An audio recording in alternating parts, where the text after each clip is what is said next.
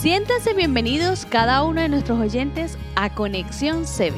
El día de hoy, Dios trae para ti una linda enseñanza de la Biblia. Laura, ¿alguna vez has puesto tus esperanzas en alguien y te ha fallado alguna vez?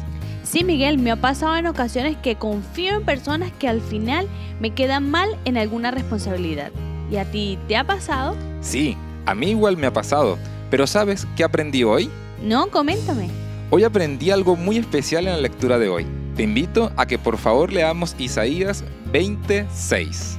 Ok, dice, dirán, si esto le puede suceder a Egipto, ¿qué de nosotros? Contábamos con que Egipto nos protegería del rey de Asiria.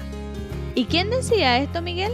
El capítulo 20 comenta la historia de un pueblo llamado Asdod, que había depositado toda su confianza en Egipto, para en caso de una invasión ellos lo protegieran. Pero resulta que Egipto cayó y no tenía quien los protegiera. ¡Wow! Qué triste saber que en quien confiamos no te puede ayudar. Sí, por eso el aprendizaje para nosotros hoy es que tenemos a alguien que jamás nos va a fallar, si depositamos nuestra confianza en Él claramente. ¿Y de quién estás hablando, Miguel? Bueno, te comento que esa persona es Cristo Jesús. Él está dispuesto a cuidarnos y protegernos. Y sin duda alguna, Laura, en Él podemos confiar porque Él no nos va a fallar. Qué lindo es nuestro Dios. Saber que tenemos un Dios en quien podemos confiar y depositar toda nuestra confianza sin miedo es lo mejor. Por eso, la invitación es confiar en Dios todos los días como nuestro Salvador. ¿Qué te parece si vamos a Dios en oración? Claro que sí.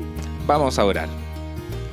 Amante Padre Celestial que estás en los cielos, te damos muchas gracias por regalarnos una rica enseñanza el día de hoy.